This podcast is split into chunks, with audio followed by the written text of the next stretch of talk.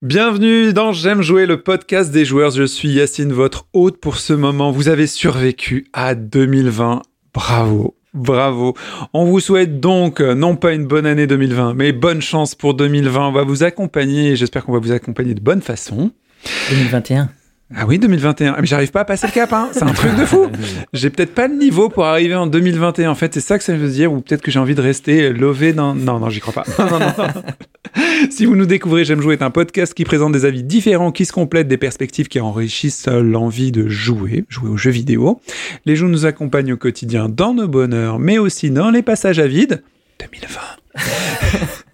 Au-delà du récréatif, on aime jouer. J'espère que vous aussi. On va prendre notre temps, mettez-vous à l'aise dans un party chat. C'est J'aime jouer.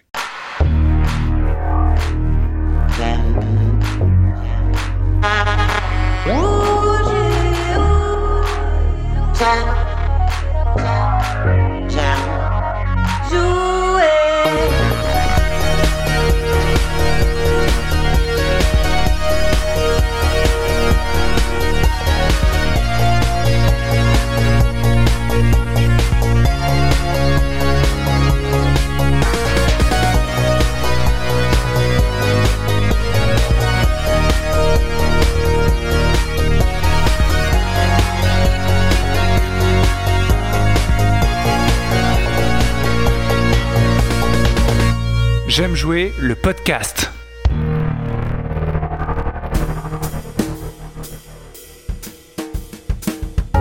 Vive le vent, vive le vent. Euh, ah non, c'est toujours pas ça. Ah, c'est pas la, sa- passé la saison, mais c'est passé quand même. Ok, bon. on est vraiment passé en 2020, donc bienvenue en 2020. En 2020, C'est Covid le vent. Ah mais on jamais, est j'y passé en 2020 jamais je vais y arriver. Covid le vent, Covid le vent.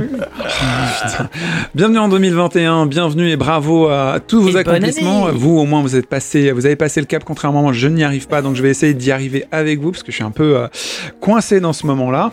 Pour commencer, si vous voulez nous rendre plus visibles, abonnez-vous, notez-nous et commentez nos podcasts. Parlez-en à vos amis, parlez-en à tous vos amis. Faites-en en sorte que ils s'abonnent, tatouez-vous le nom de J'aime jouer sur votre front, ça ne sert à rien, mais au moins ça fera de belles photos, on se marrera bien en vous regardant. Euh, je suis entouré des meilleurs, des meilleurs et des meilleurs et des meilleurs, mais surtout il y a beaucoup d'absents. Il y a beaucoup d'absents, euh, ils sont en bonne santé, rassurez-vous. Ouais, Euh, alors je vais vous donner euh, voilà, des nouvelles des, des absents, parce que pendant la période de Noël, tous les gens que vous avez pu écouter dans le podcast, le podcast précédent, les joueurs sont des connards, et vous en conviendrez. Ils Euh, sont tous vexés. Ils sont tous vexés, ils sont partis parce qu'ils se sentent ils ont pris la mouche. Exactement, ils ont pris la mouche. Euh, nous avons donc Antoine, que vous connaissez bien, qui fait euh, régulièrement euh, des... euh, comment on appelle ça? Stream. Des streams sur Resident Evil pour être le meilleur Speedrunner. euh, speedrunner euh, sur euh, RE3.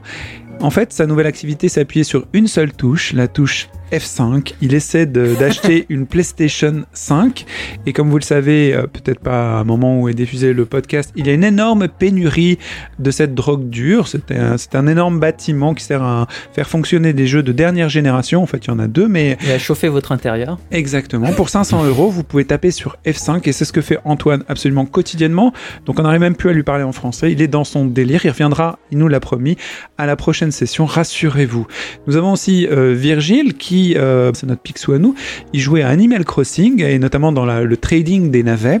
Et il est passé aux choses réelles puisque maintenant il est manager d'une écurie de Bitcoin. Euh, il gère tout ça notamment avec les gens qui sont dans notre Discord. Du main de maître. voilà, dans J'aime jouer Fiesta, il y a un petit onglet, vous pouvez voir, euh, Tom Nook Finance, lié à Animal Crossing, mais aussi à la gestion de Bitcoin et toute cette population qui s'est entraînée sur la meilleure école de spéculation capitaliste, Animal Crossing, bah, ils achètent des Bitcoins, ils suivent la courbe des Bitcoins qui généralement perd 30%, reprend 40%, perd 30%, reprend 40% invariablement jusqu'à ce que quelqu'un décide de mettre fin à tout ça. Allez vous amuser avec eux, c'est très amusant. En tous les cas, Virgile est le manager de cette euh, petite euh, secte. Nous avons sans fin. exactement. Nous avons Mathilde qui est absente et qui s'en excuse aussi, mais parce qu'elle est en train d'édifier son grand château. Effectivement, elle a un grand château dont elle a fait l'acquisition. On vous passe les détails parce que vous n'allez pas avoir son adresse. Et quand elle aura fini son château, la princesse reviendra avec nous pour nous réjouir de ces délices de petites phrases euh, Et audacieuses. De son pipeau à coulisses. Et de son pipeau à coulisses, je vous assure, je mets encore le veto là-dessus. Non, c'est une flûte, pardon. Voilà, des détails euh, blanc bonnet, bonnet blanc. Et euh, bah, mon frère qui devait être à Bordeaux, qui n'est pas à Bordeaux, qui, Adil. qui aimerait être là, lui, bah, il s'occupe bah, de ses enfants et du télétravail en sandwich, tout en lui aussi devenant propriétaire également. Donc tout le monde va bien, tout le monde est en bonne aussi. santé. Manu est sur des nouveaux projets et promis juré, il reviendra pour vous relancer une fibre rétro, mais bien là où il faut. Erwan a un problème avec les dates. Il s'est trompé de 15 jours. Donc Erwan sera là dans 15 jours, mais nous on sera pas là. Donc Erwan, euh, bisous Bon bisous. podcast à toi. Voilà, et puis c'est un de- des seuls qui a la PS5, euh, qui a la nouvelle génération, donc euh, chez. Euh, Donc du coup, je suis entouré des meilleurs des meilleurs. Nous avons euh, Guillaume, euh, bien sûr, qui fait le son, mais qui fait pas que ça, qui est présent. Euh, Bienvenue dans Retour vers le futur, le podcast. On est dans l'année qui vous plaît, donc vous kiffez, voilà. On est dans l'année qui vous fait plaisir, vous, vous faites changer la date, ça vous fait plaisir, c'est vraiment ce qui compte, et moi j'y arrive pas. Et bien sûr, nous sommes de nouveau euh, bah, squatteurs euh, chez notre basque préféré, Mhm. musicien, qui bah, j'ai l'impression que tu es plus content que la dernière fois qu'on soit là, je ne sais pas. Euh, Laurent, Ouais, je me sens un poil moins seul. Ah, c'est ça. ah bah voilà Bon, Laurent est avec nous, tout le monde est content. Ben, on est parti pour J'aime jouer et on va parler donc de ce qu'on a retenu dans cette année 2020, ça y est, j'ai bon, des jeux auxquels on joue, des perspectives qu'on a retenues dans ces derniers temps et aussi de nos recos euh, globales en dehors du jeu vidéo parce que franchement, il n'y a pas que ça dans la vie. Il y a aussi les bars, les théâtres, les teufs, les, Les rêves. de sport. Les orgies en Belgique, les salles de sport, l'amour aussi, parce qu'effectivement, on a le droit de sûr. rencontrer plein les de gens. rencontres. Mais franchement, malgré tout ça, ce qui est cool, nous on a de la chance. On joue aux jeux vidéo, donc on a un truc qui n'est pas du tout limité. Le résumé de 2020.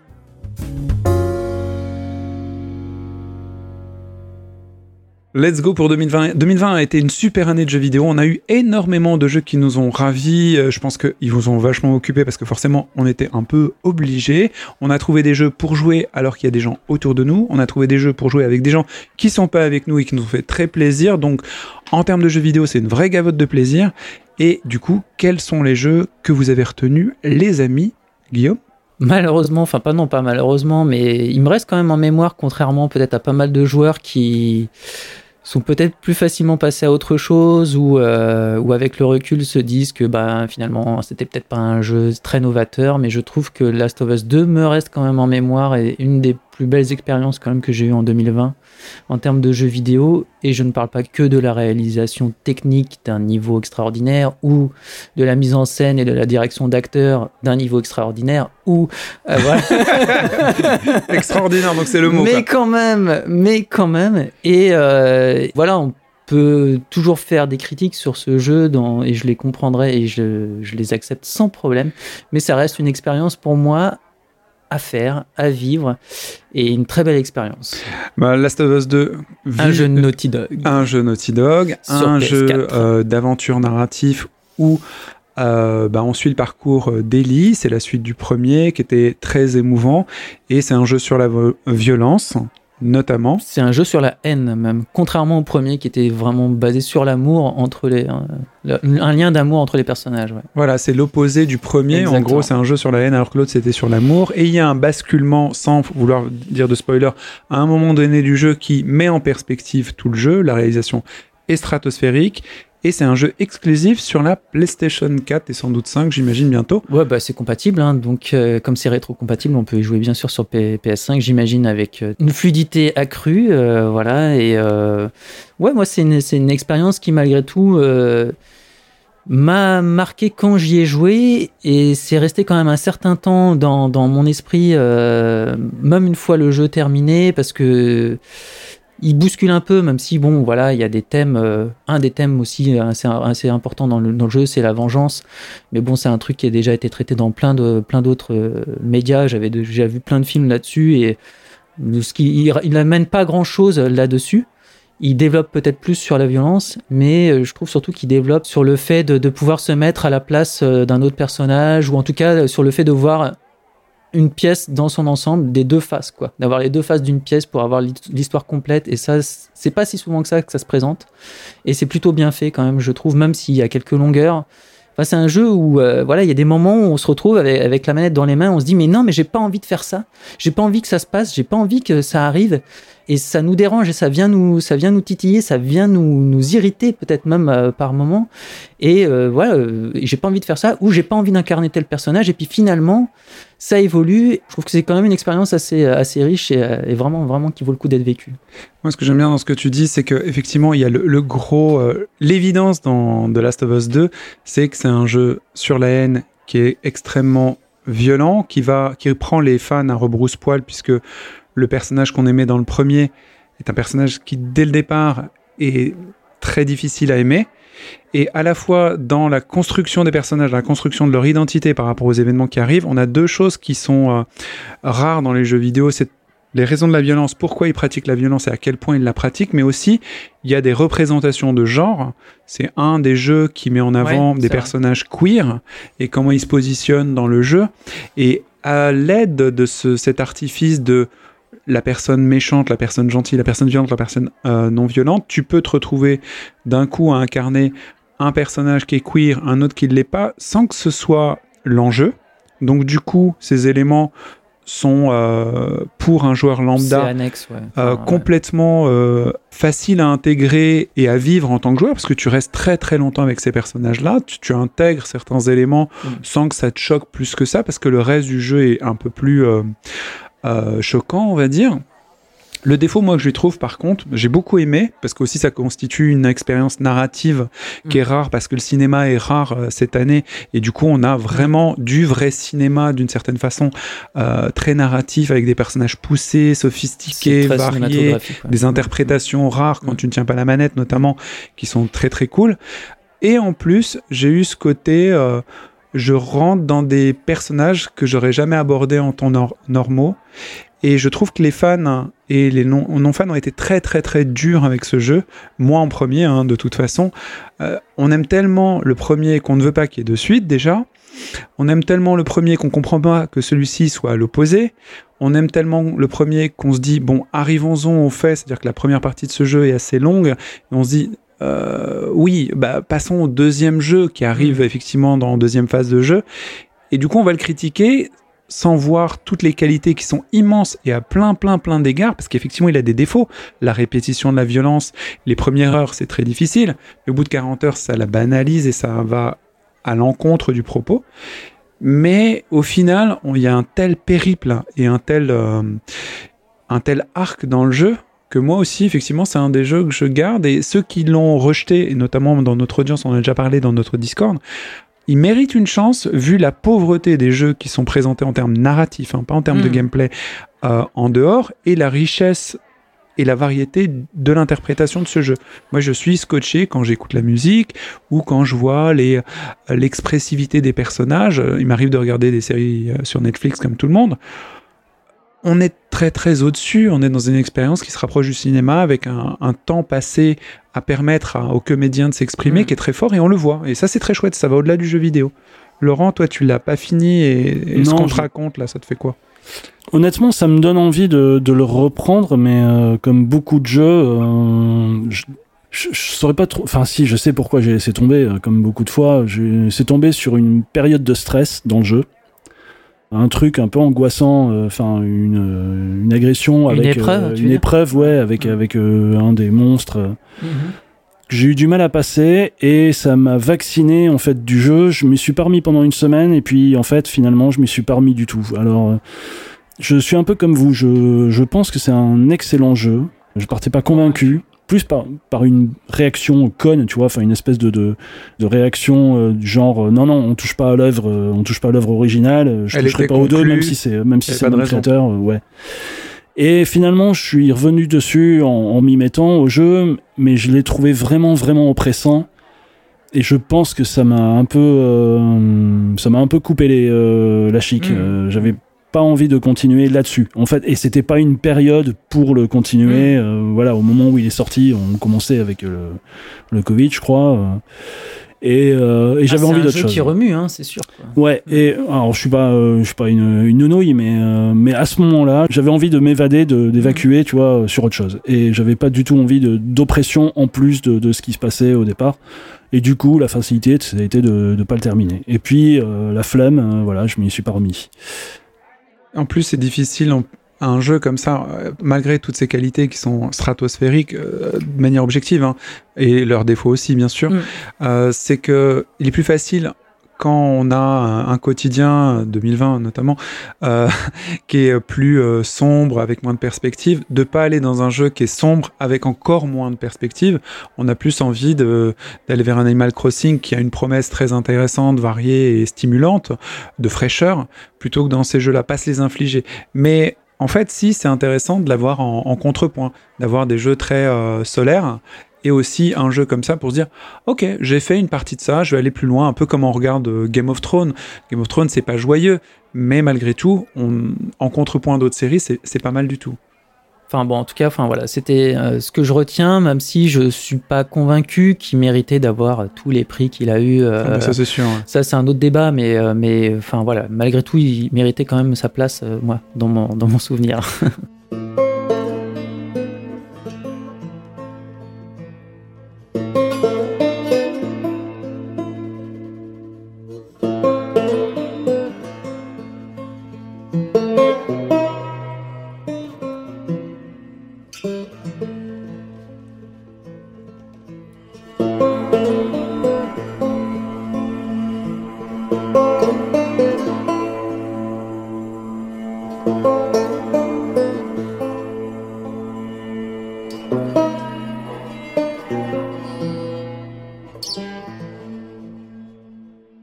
Bah justement, euh, il méritait peut-être pas d'avoir tous les prix. Il y, a un, jeu qui, a eu quelques prix, pas mal, qui a eu le respect du, public euh, sans aucun doute, euh, aussi celui de la critique. Enfin, c'est quasiment unanime. Après, le public a pas mal suivi, pas complètement. Bon, je vais arrêter de faire du suspense à la con. Euh, Hades. Ouais. Hades. donc c'est Hades est un roguelike. où on se bastonne de niveau en niveau pour sortir des enfers et on est le fils euh, bah, du Seigneur des Enfers et on essaie de remonter. Et euh, à l'occasion de cette sortie des Enfers, on a tous les personnages liés à cette mythologie qui euh, ont des dialogues avec nous. Et c'est ce que j'ai préféré dans le jeu. Le système de jeu est super, mais je vais surtout parler de l'aspect narratif. C'est qu'au-delà du jeu, au-delà de la mécanique qui est très très bien huilée, on a une espèce de condensé de mythologie avec une réécriture très moderne qui est très très agréable. Euh, ça serait amusant de reprendre n'importe quel aspect de la mythologie ou même des, des, enfin je sais que ça se fait pas les livres euh, les livres sacrés pour ceux qui ont des livres sacrés mais même Harry Potter ou quoi que ce soit des, des mythologies plus plus plus plus proches mais l'écrire de façon moderne. Et euh, Hades c'est globalement c'est moderne c'est sexy c'est un peu un peu coquin de temps en temps mais globalement les défis père-fils les relations frère-sœur les la haine et tout ça une espèce de d'énormes soap sexy qui est raconté. Et c'est très étonnant pour un jeu où globalement tu passes ton temps à te bastonner, à fabriquer un deck de compétences, c'est-à-dire un arbre de compétences où tu, euh, en fonction de tes alliances avec les dieux, ils te donnent des, euh, des pouvoirs en fonction de leur allégeance ou du mm. moins de, leur, de la connivence que tu as avec eux essentiellement, c'est un deck builder. C'est comme un jeu de cartes, en fait, où tu euh, associes des éléments pour pouvoir avoir plus de pouvoir et éventuellement espérer finir et sortir des enfers. Et ce qui est marrant, c'est tu meurs régulièrement. Dès le début, c'est fait pour. Hein. Tu meurs, tu n'arrives pas au bout, et tu recommences, et tu recommences. Et plus tu recommences, plus c'est enrichissant, un peu comme dans Dark Souls, on l'a dit, ça y est, c'est fait. Euh, dans le sens où un pan de l'histoire va être ajouté parce que en chutant, en tombant, en faisant comme Ika, en s'écrasant, tu as un nouveau, une nouvelle interaction avec les personnages, de nouvelles lignes de dialogue où on te raconte d'autres choses, où tu vas peut-être titiller quelqu'un sur un autre aspect, et tu vas apprendre euh, d'autres éléments, et notamment peut-être ouvrir d'autres pouvoirs. Guillaume. Bah ouais, c'est un jeu que j'ai pas encore euh, touché du doigt. Pourtant, je l'ai déjà dans ma playlist et je l'ai déjà acquis et tout, mais je l'ai pas encore ah, lancé. Ouais, je l'ai acheté et tout. Mais c'est vrai que je me rends compte que les jeux en 2D souvent, euh, je sais pas, j'ai l'impression qu'il y a une certaine limite que c'est comme les jeux que je jouais quand j'étais gamin et que ça me transporte plus comme, euh, comme des jeux euh, actuels en 3D où on découvre vraiment, on parcourt vraiment un univers et tout. Et en plus, bon, les roguelites, c'est quand même un style de jeu un peu particulier qui normalement sont très basés justement sur le gameplay. Faudrait peut-être décrire euh, roguelite du tout, du coup? Bah, c'est des jeux où, euh, enfin, c'est des ARN euh, aléatoires euh, où tu dois faire un run. Donc à chaque fois que tu vis, comme, enfin, comme tu dis, quand tu, dé, quand tu décèdes, tu reprends de, du début. C'est créé aléatoirement à chaque fois que tu rejoues. À chaque fois que tu relances, le monde se régénère différemment. Exactement. Et, et donc à chaque fois aussi, tu vas pouvoir faire des choix comme tu le dis, euh, euh, d'avoir des allégeances plus ou moins avec tel, tel dieu ou tel autre dieu, qui vont te donner des pouvoirs dans une direction ou dans une autre. En gros, ça va te développer un arc de compétences plutôt qu'un autre, etc. Et qui vont, euh, bah, du coup, bah, voilà, te permettre d'avancer plus ou moins facilement dans, dans les niveaux. Mais je suis très surpris de ce que tu racontes parce que a priori, la force d'un roguelite, c'est pas du tout l'arc narratif mais oui, ou l'univers ou, euh, ou ça. C'est pur c'est juste le gameplay et euh, presque j'allais dire une envie de scoreur d'aller plus loin de tu vois de se dépasser de découvrir un nouveau pouvoir et tout ça c'est pour ça que j'ai détesté en fait et, c'est ça qui est très, très surprenant et finalement très attirant aussi dans le jeu et qui, tu vois, tu me redonnes euh, envie de m'y plonger parce que je me rends, enfin, je suis persuadé que c'est quelque chose qui vaut vraiment la peine d'être joué, quoi. Et effectivement, là, dans ce que tu, dans ce que tu décris, euh, il y a quelque chose de très surprenant par rapport à, à l'image que qu'on peut avoir classiquement d'un roguelite, quoi. J'avais joué à quelques roguelites avant parce qu'on me les avait euh, conseillés et c'est clairement je suis pas le public pour ce genre de choses. J'avais joué à Dead Cell que je trouvais très joli. Mm. Je crois que c'est des Français qui l'ont fait. Euh, je trouvais ça très réussi, même si c'est des 8 bits et j'ai tendance à, à, éviter ce genre de, de nostalgie. Et celui-là m'a vraiment étonné parce que j'ai vraiment enfin compris ce qu'était euh, l'essence de ces jeux générés aléatoirement régulièrement. C'est en fonction de ce qui t'arrive, de faire preuve d'adaptabilité, de construire une manière de réagir aux événements, mais aussi à construire tes compétences en fonction. C'est très stratégique. De ce qui arrive sur le moment, mais c'est stratégique. C'est ça qui est marrant. Euh, pas planifié. Tu dois réagir vite sur un moment. Tu as le temps de réagir et de mmh. réfléchir, mmh. mais c'est des choix qui sont parfois cornéliens, A ou B, euh, eau ou feu, enfin pour être schématique. Et, et je le savais pas. Et s'il n'y avait pas le côté narratif, j'aurais laissé tomber ce jeu. J'aurais vraiment laissé tomber. J'aime beaucoup la mythologie. Il y a deux bah, aspects. Hein. Voilà, c'est ça. Il y a deux choses qui m'ont accroché à ce, à ce, à ce jeu. Bon, bah, le jeu est merveilleusement bien fait, hein, technique, enfin visuellement et au niveau du, du son, c'est formidable. C'est bien entendu l'histoire, la façon dont les dialogues sont écrits, le dessin des personnages est mm. vraiment magnifique. Ce n'est pas du, du pixel art ou C'est du dessin, comme dans un dessin animé, c'est magnifique. Euh, le, le, détail euh, de, des petites animations est très très fin. Euh, le, le, son est, vraiment tout est bien fini, fini et pour moi contemporain. C'est-à-dire hmm. ce que tu disais par rapport à la 3D, au fait qu'on puisse tourner autour et tout, et qu'on arrive à avoir un truc qui est sur un plateau.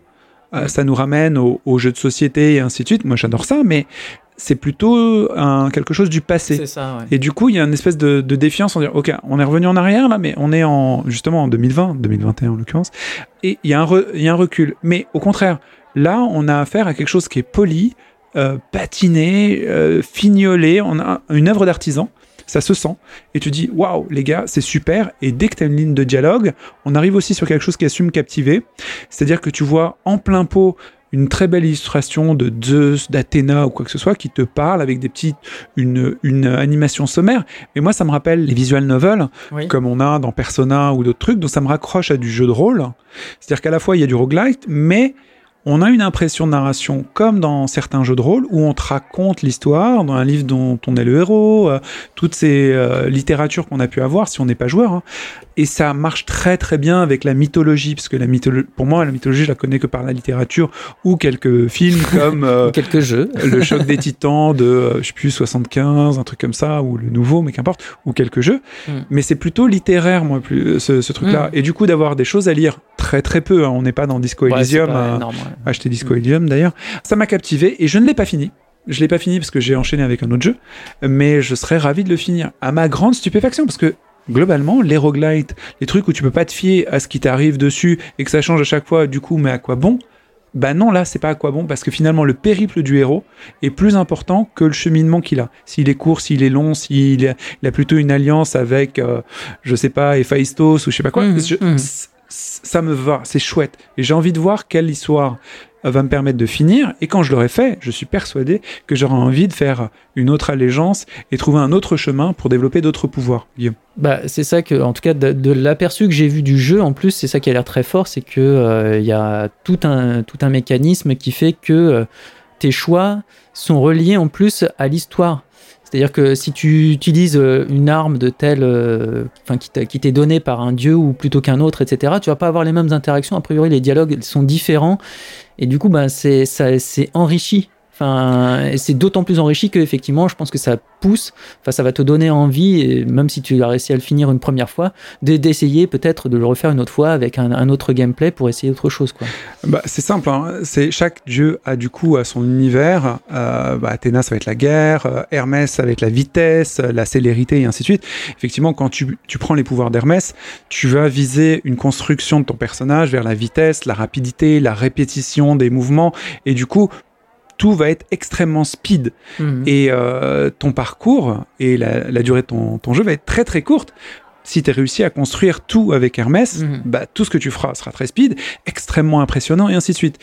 Et ça sera différent pour chaque dieu. Donc l'explosion visuelle aussi de ce jeu euh, sera différente en fonction de quel euh, dieu tu mets en avant tu as vraiment un ressenti complètement différent euh, à chaque, enfin, en fonction des choix que, que tu fais. Quoi. C'est, ça qui est, c'est hyper gratifiant parce que du coup, tu vois la différence. C'est pas juste euh, plus 2 en je ne sais quoi, mmh. dans Assassin's Creed ou des choses comme ça, des mmh. jeux euh, plus génériques, plus pour tout le monde. Parce que je pense que c'est quand même un jeu de niche celui-ci. Tu vas juste rajouter des points de 2 de, de, de, deux en truc, 2 en mana, 10 en machin. Et au final, visuellement, ça va pas se ressentir. Là, on est plus de l'ordre d'une stance de combat comme dans Tekken ou autre chose tu vas être, euh, bah, tu vas faire tel type de mouvement ou tel type de mouvement. Hmm. Du coup, tout le jeu change. Ça te tente pas du tout, toi, Laurent, ça? Euh, Un jeu de pugiliste où on se met sur la, euh, la gueule. Bah, bah, comme beaucoup, beaucoup de jeux, là, je, je, je vais avouer que cette année, j'ai pas énormément. je suis passé à côté de beaucoup, beaucoup, beaucoup de jeux. Hades me plaisait énormément. Pour la musique, déjà Pour la musique, ouais. le style me paraissait vraiment, vraiment cool aussi. Et je suis passé à côté. Enfin, je bah, ça arrive. oui, oui, ben, je suis passé à côté de beaucoup de trucs là en 2020 au niveau jeu. Euh, je, je, saurais pas très sincèrement, je saurais pas trop te dire à quoi j'ai joué. Il y a peut-être deux trucs qui me reviennent et encore, je suis même pas sûr de pas me tromper d'année. Moi, je suis passé à côté des fêtes, mais je crois que je suis pas le seul en fait. des quoi? Mais euh, ah, ah, oui, euh, des bamboches. Ah oui, c'est fini la bamboche.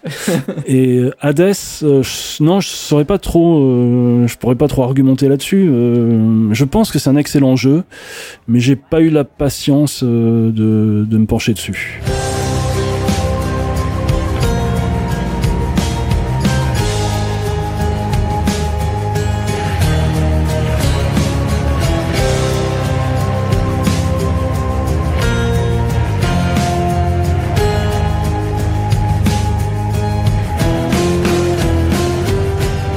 Alors toi, quel a été peut-être le jeu que tu retiens en, 2020 dans ce circonstance? Est-ce qu'il y en a un qui, émerge ou, globalement c'est juste une bouillie euh, Alors il y aurait bien le, FF7 remake. Ouais, euh, d'accord. Que j'ai bien aimé puisque j'ai. J'étais pas, le seul apparemment. Euh, j'avais pas fait la version originale puisque j'étais pro Nintendo. Oh là là. Non, non, non, mais je l'avais essayé, je l'avais mis euh, en version sur PSP à l'époque. Ils avaient sorti une version PSP de version. Euh, c'est possible, une ah, version HD. Non, peut-être c'était, ça, ça, aurait pu être Crisis Core. Non, non, non, non, non, c'était l'original, c'était l'original. Hmm. Donc FF7 euh, Remake, c'est un jeu qui est sorti cette année, enfin là, en 2020, juste avant un, confinement inopiné. voilà, il est sorti opportunément, les gens l'ont beaucoup acheté. Il était extrêmement attendu, ça faisait 9 ans qu'il avait été annoncé, il me semble, 9 ou 13 ans, enfin un truc incroyable. Un jeu à partir du premier cinquième de l'histoire originale. Donc on est essentiellement à Midgard. On incarne euh, Cloud, un jeune euh, soldat, euh, enfin qui va surtout un mercenaire en l'occurrence qui va se liguer contre la Shinra avec un mm. groupe de résistants nommé Avalanche. C'est un jeu de rôle de Square Soft avant que ce soit Square Enix, qui est devenu du coup maintenant c'est un jeu Square Enix et qui est un des plus gros budgets de Square récemment et le plus attendu. Donc il a cartonné tout de suite. Mhm. Et euh, les attentes étaient très folles. Qu'est-ce que tu en as pensé, n'ayant pas connu le précédent? Alors, euh, je trouve que le budget, effectivement, on le voit bien dans les portes des auberges. Et euh, non, non, moi j'ai j'ai bien aimé. Je, je l'ai vraiment découvert avec un, un œil euh, neuf et un peu un peu naïf. Et puis c'était bien pur. de retomber en enfance, quoi. C'était bien de pur. retomber euh, dans ce temps, dans cette, cette ambiance euh, japanime que nous on a connue euh, quand on était Tu l'as ados, ressenti euh. donc Oui. Ouais, parce que c'est concon. Euh, Sur les c'est- thématiques, ouais. C'est sérieux et concon à la fois. Et j'avais besoin de ça, en fait. J'avais besoin d'un truc qui se prenne pas trop au sérieux.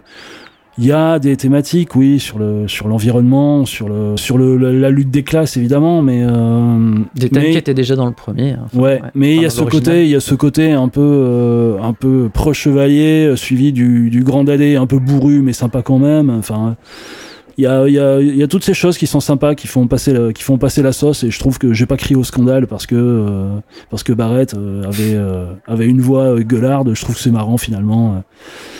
Et techniquement, enfin, après un passage quand même un peu compliqué, une, on va dire un, les huit premières heures. euh, je pense que les dix premières heures, j'ai trouvé ça chaud euh, au niveau gameplay. Les Compliqué combats, les à, combats. à aborder, c'est ça ouais, difficile compli- compliqué à appréhender parce que en fait, on te dit vaguement, voilà, alors vous faites, vous appuyez sur telle touche, ça fait telle attaque. Vous appuyez sur telle touche, mais avec une gâchette, ça fait, vous ouvrez un menu qui vous permet de sélectionner ceci, cela.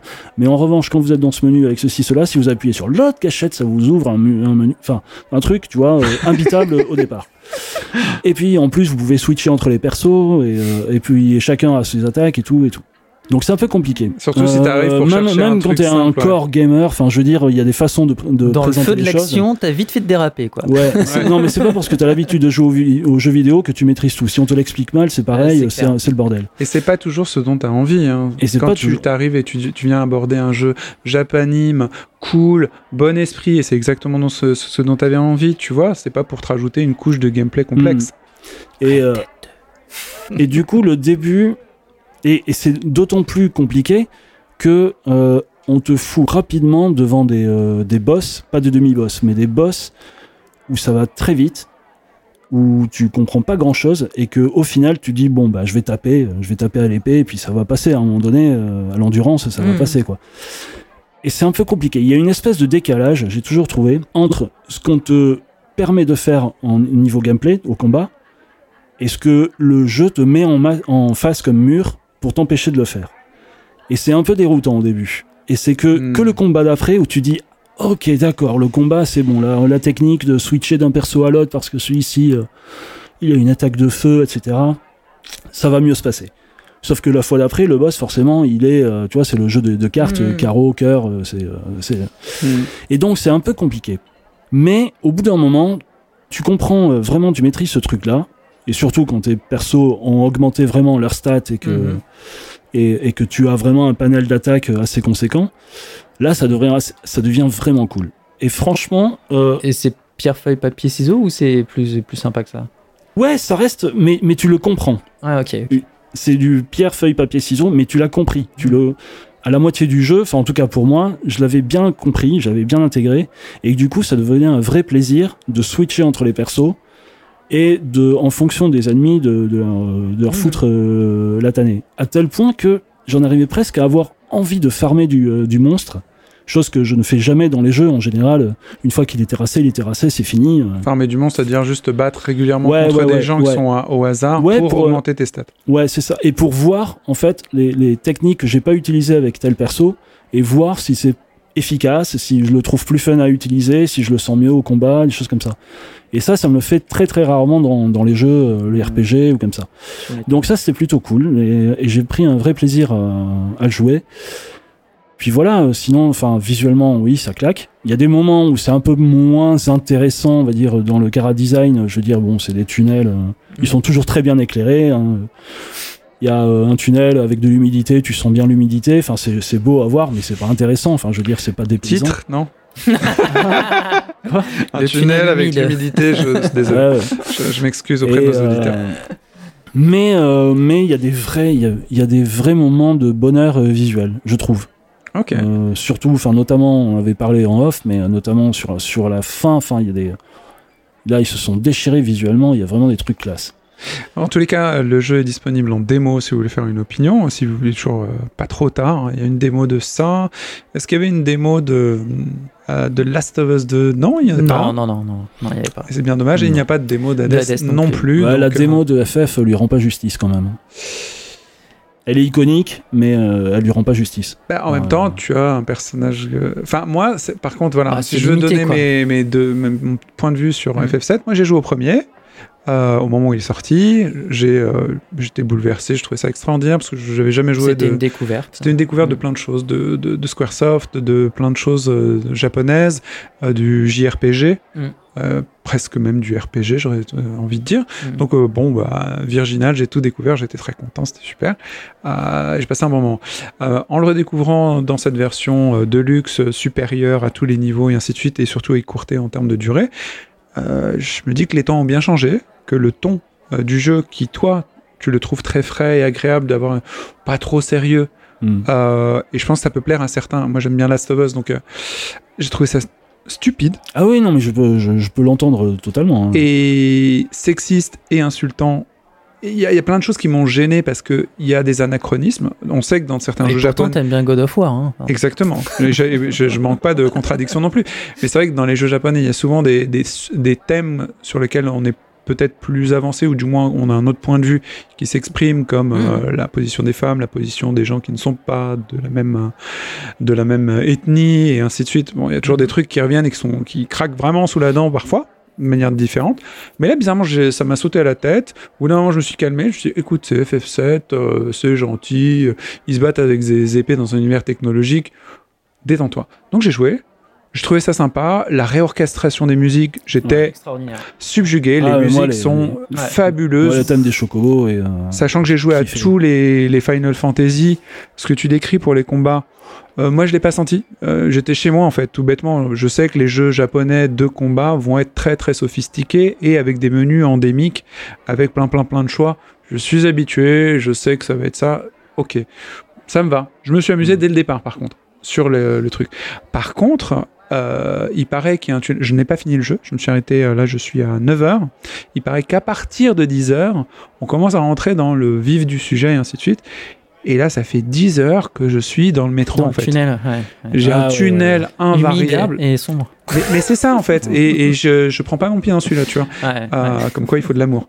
Euh, J'arrête, pardon. Mais en tous les cas, euh, je suis dans un tunnel, dans un tunnel, dans un tunnel, dans un tunnel, dans un tunnel. Je prie par la main. On m'explique des trucs, mais stupides, de que qu'on a compris depuis un moment, parce que ça fait 10 ans que les jeux existent et il y a certains archaïques, archaïsmes, pardon, de jeux qui devraient plus être présents, qui sont présents, qui pour la plupart des gens qui ont aimé ce jeu, et c'est pour ça que je suis pas un bon avis à écouter, les gens qui ont aimé ce jeu ont aimé ces archaïsmes aussi, parce que finalement ils sont englobés comme étant quelque chose de touchant avec le- ton. Et c'est pas comme des tutoriels hyper longs où on t'explique comment sauter et ainsi de suite, c'est autre chose. Euh, moi je l'ai pas vécu comme ça, j'ai trouvé que euh, le jeu m'est tombé des mains du coup à force, Mhm. mais pour ceux qui ont aimé, donc euh, bah toi, on a discuté sur Discord Erwan avec pas aussi, mal de gens, pense, ouais. Erwan, euh, euh, Jean Minou, si tu nous écoutes et tout. C'est touchant et c'est vraiment chouette. Donc je pense que si vous essayez la démo, vous savez si à quel point ça pourrait vous plaire. Ouais, c'est un bon indicateur. Après, je reconnais que en dehors de l'histoire, bon, elle vaut ce qu'elle vaut, mais l'univers est très beau, mais il a aucun sens. Enfin, si tu si tu réfléchis, oui, bah, même les boss, enfin les boss ou les créatures que tu rencontres, enfin, rien n'est relié. Il y a aucun contexte. Je veux dire, euh, au début, dans ces fameux tunnels, tu rencontres des espèces de- d'insectoïdes, tu vois, euh, Ouais. qui te crachent. Tu dis, euh, ah, dans un jeu actuel, tu dirais, ok, donc c'est les prémices de, ça va m'annoncer quelque chose d'une menace euh, plus loin dans Ouais, le mais jeu. ça, c'est un peu FF, quoi. Ça, Enfin, aucun, aucun rapport. Mm. Euh, les boss, les boss en forme de maison, bon, ok, Ouais, ouais. why not, mais bon. Eh, mais c'est quand même Final Fantasy qui a inventé les, les boss ça. en gelée, en Ouais, flanc et ainsi de suite. Et ils sont partout maintenant. En fait, on est sur. euh, c'est peut-être c'est pas le FF7, hein, c'est FF6 certainement, ou peut-être même avant. Mais. euh, ou sur peut-être certainement Dragon Quest, j'ai des bêtises. ouais, c'est mais, Dragon euh, Quest, les Euh, là. ouais. Voilà. Mais euh, le truc, c'est que maintenant, ils sont partout. Donc, c'est, on est chez le patron, en fait, aussi, de ça. Guillaume?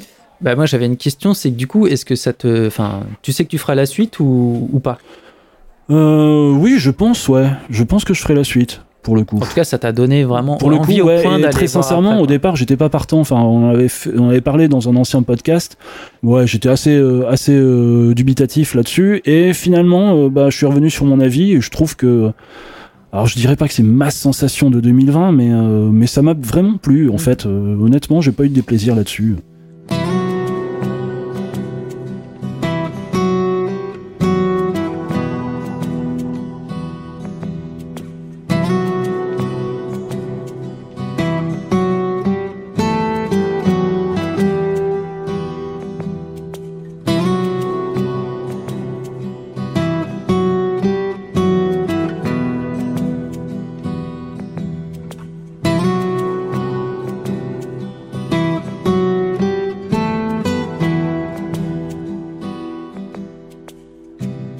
Essayez-le. Enfin voilà, ça fait trois euh, recos euh, qu'on a appréciés chacun différemment. Moi, j'ai une dernière reco, pas une vraie reco en fait. Euh, j'ai remarqué qu'il y avait un jeu qui euh, qui est pas sous le radar généralement parce qu'on se dit il est il est gratuit, il est sorti, il est chinois. Il y a plein de non mais chinois c'est Ah, souvent oui. un préjugé et notamment parce qu'il est sur mobile. Donc s'il est sur mobile, c'est pas un vrai jeu. Et euh, je vois ma chérie y jouer, je vois des, des gens sur notre Discord, j'aime jouer Fiesta, y jouer, je le vois tourner, je vois les critiques qui lui sont faites, et je me dis, mais il est magnifique ce jeu. Et le jeu, c'est Genshin Impact, un jeu de MiHoYo, un jeu de Kotaku, c'est écrit en dessous, hein, si vous jamais vous le téléchargez. Il est gratuit, donc essayez-le, ça coûte, euh, bah, en l'occurrence, Ouais. rien. Euh, Attends, ça coûte gratuit. la critique qu'on lui fait, et il y a pire critique, c'est Ah, mais c'est un clone de Zelda Breath of the, the Wild. Euh, bah, ce n'est pas que ça, en fait. Bah, puis il n'y en a pas tant que ça en réalité des clones. Donc, voilà, et euh, ce n'est pas que ça. C'est beaucoup, un beaucoup, univers, beaucoup plus beau. Mm. Euh, dans la végétation, dans euh, c'est très proche, on est d'accord, mais ça va bien bien au-delà.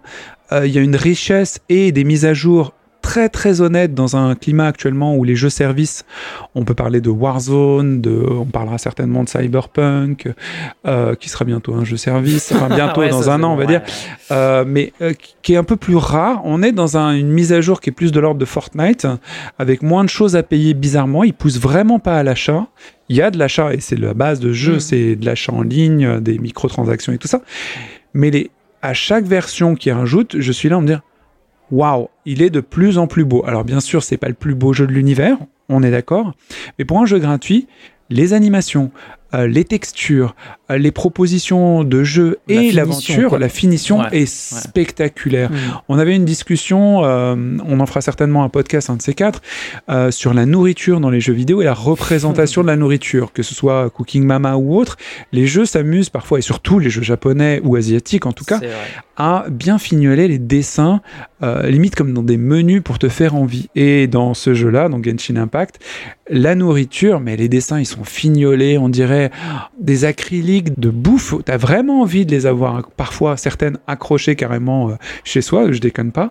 Et mais c'est très très fignolé. Chaque élément du jeu, chaque euh, routine du jeu, chaque chargement du jeu, bah, me trouve le cul parce que la finition, j'ai plus l'habitude de voir des jeux aussi bien finis euh, qui sont inconnus. Personne dit ah bah dans deux semaines ou dans un mois on aura patché le truc qui fonctionne pas. C'est pas un le truc de jeu feignant, quoi. Fonctionne. Ouais. Voilà, je Mm, sais pas à mm. quel point ça les équipes de développement ont souffert pour le faire, mais le jeu il est rond.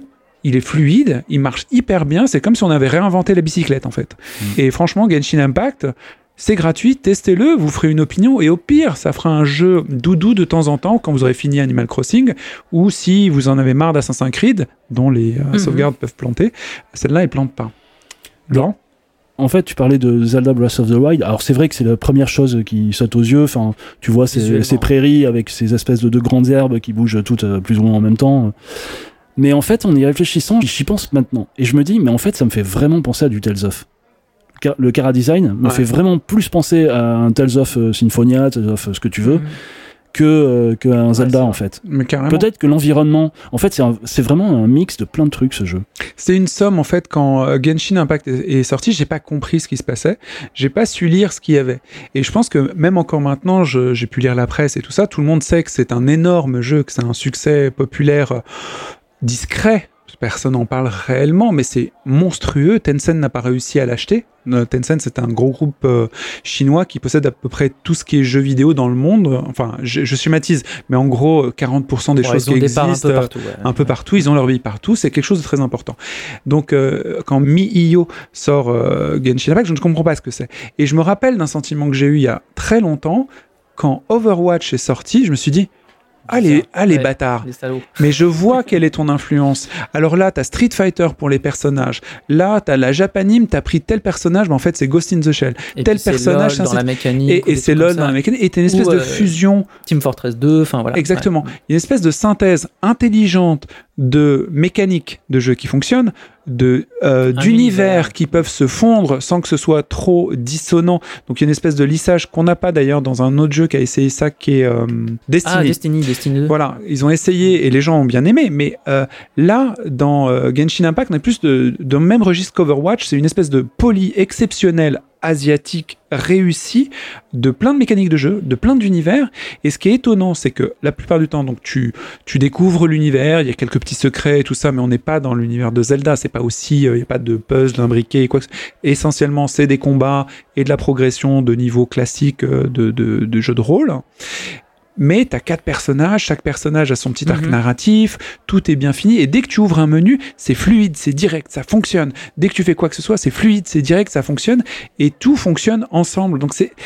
J'aime beaucoup, beaucoup le- la finition de ce jeu et je trouve ça remarquable parce qu'on a parlé tout à l'heure de, du fini exceptionnel quadruple A de Last of Us 2, Mhm. donc un jeu de méga méga luxe, blockbuster et ainsi de suite.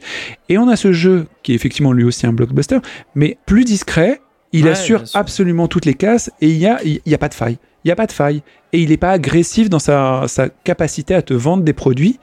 Je, je trouve ça exceptionnel et on devrait estimer un peu plus ce jeu parce qu'à la fois il est honnête dans sa proposition, il est gratuit, il ne demande pas d'acheter plein de trucs et la finition est très supérieure à la plupart des jeux qui sortent actuellement où tu paies des sommes très importantes. Donc euh, vraiment, le bon plan, c'est Genshin Impact. Si vous avez des enfants, euh, à vous de décider parce qu'il y a quand même des transactions monétaires, donc c'est à vous de voir.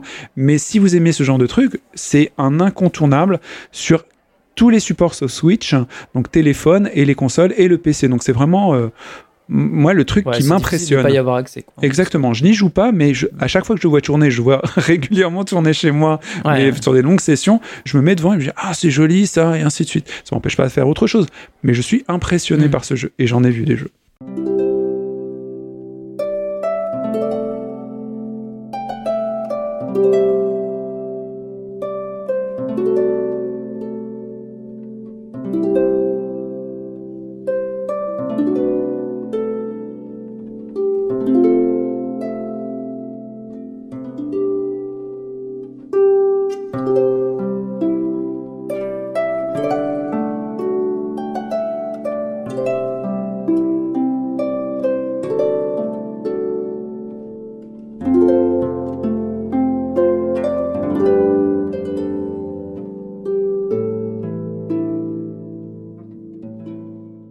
Ben on va passer au tour d'horizon. Le tour d'horizon.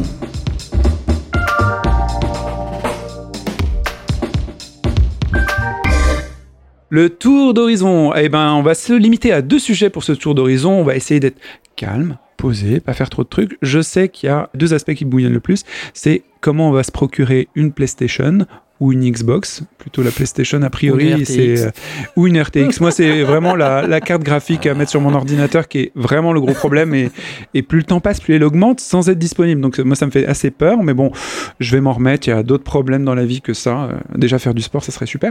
Mais euh, donc deux sujets. euh, Cyberpunk est sorti dans un état qui n'était pas au goût des joueurs ni aux actionnaires, qui pourtant euh, ont eu euh, une vente énorme du jeu, mais vu qu'il y a eu une déception, ils ont perdu des actions. Donc on parlera de Cyberpunk, qui est un gros jeu très très attendu des auteurs de, euh, de Witcher.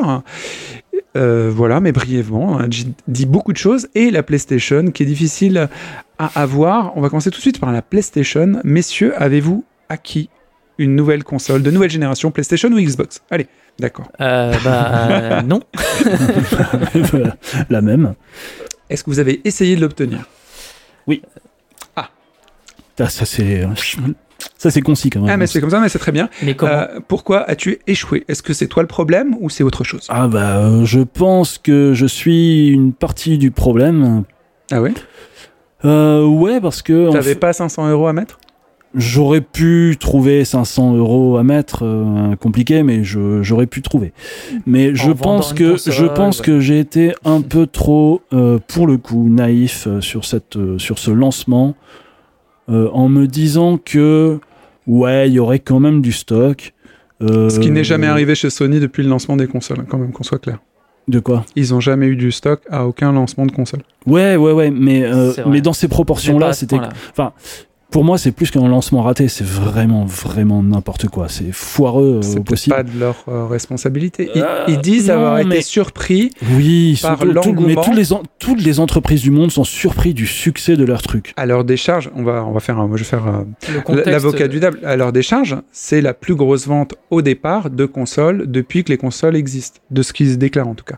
Ils ont fait mieux que la Wii au départ. Alors, c'est un peu. enfin, Ouais, Ils, ils euh, disent, ils disent ça et en même temps, ils annoncent aucun chiffre officiel. D'accord, c'est même pas une lecture de chiffres. Donc c'est quand même un petit peu euh, complètement biaisé. On a très très, on a très, très peu de chiffres euh, sur le- les réelles ventes qu'il y a eu et la réelle disponibilité du produit qu'il y a eu. On sait juste par exemple qu'au Japon, il y a eu que 250 000 à peu près exemplaires disponibles à la vente le jour de la vente. Donc c'est même moins que n'importe quel autre le lancement de console euh, PlayStation au Japon. Hmm. Et euh, voilà, et d'ailleurs, ils sont, ils, ont, ils sont en excuse auprès euh, du peuple japonais, enfin, euh, parce que voilà, ils n'ont pas réussi à, à fournir plus. Donc, euh, oui, tout Ah est bah, parti. les, fans, euh, les fans japonais de Sony sont, sont clairement sentis trahis. Bah, voilà. Visiblement, il y, a, Ouais. il y a des dommages d'image de marque. oui. Mais, mais en fait, enfin, je- alors je, je, je connais pas tous Et les. c'est rien, hein, 250 000. Je, je Ouais, connais pas tous les tous les euh, tous les tenants. euh, Enfin, je suis pas. Dans... Tu t'en fous.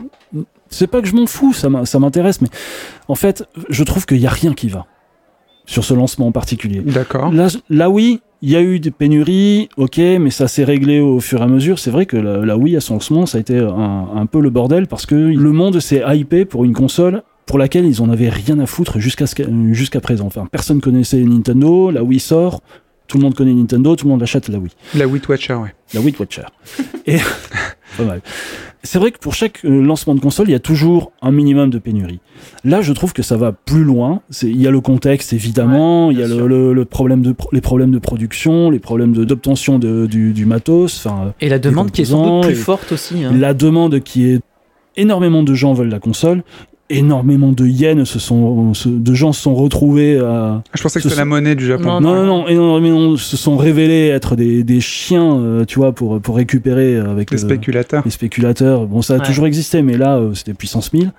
Des veux- oui, agressions. tu veux me couper, euh, Yacine. tout ça. Ah ouais, je veux pas te couper, euh, de- ch- chacun son, son délire. hein, c'est- je- bon, bref, il n'y a pas eu de pénurie euh, de Bourgogne, il n'y a pas eu de pénurie euh, de gin. Moi, je vois de temps en temps, quand je sors pendant les confinements, justement, les, tous les cadavres de bouteilles, trucs comme ça, les Mhm. gens ont trouvé ce qu'ils avaient besoin. hein. Il n'y a pas eu visiblement trop de pénurie de- d'opiacés non plus, puisque tous ces gens-là Mais, étaient. mais rappelle-toi de la pénurie d'œufs et de lait et de farine pour faire tes crêpes ou ton pain, Ton euh, pain, pendant le confinement. Il y, a rappelle-toi. des- il y a eu des trucs comme ça quand même. D'accord, bah, des degrés d'essentiel. Et donc, euh, ça donne une preuve pour les, les joueurs. Vous, vous avez un argument, en tout cas, moi je veux le dire.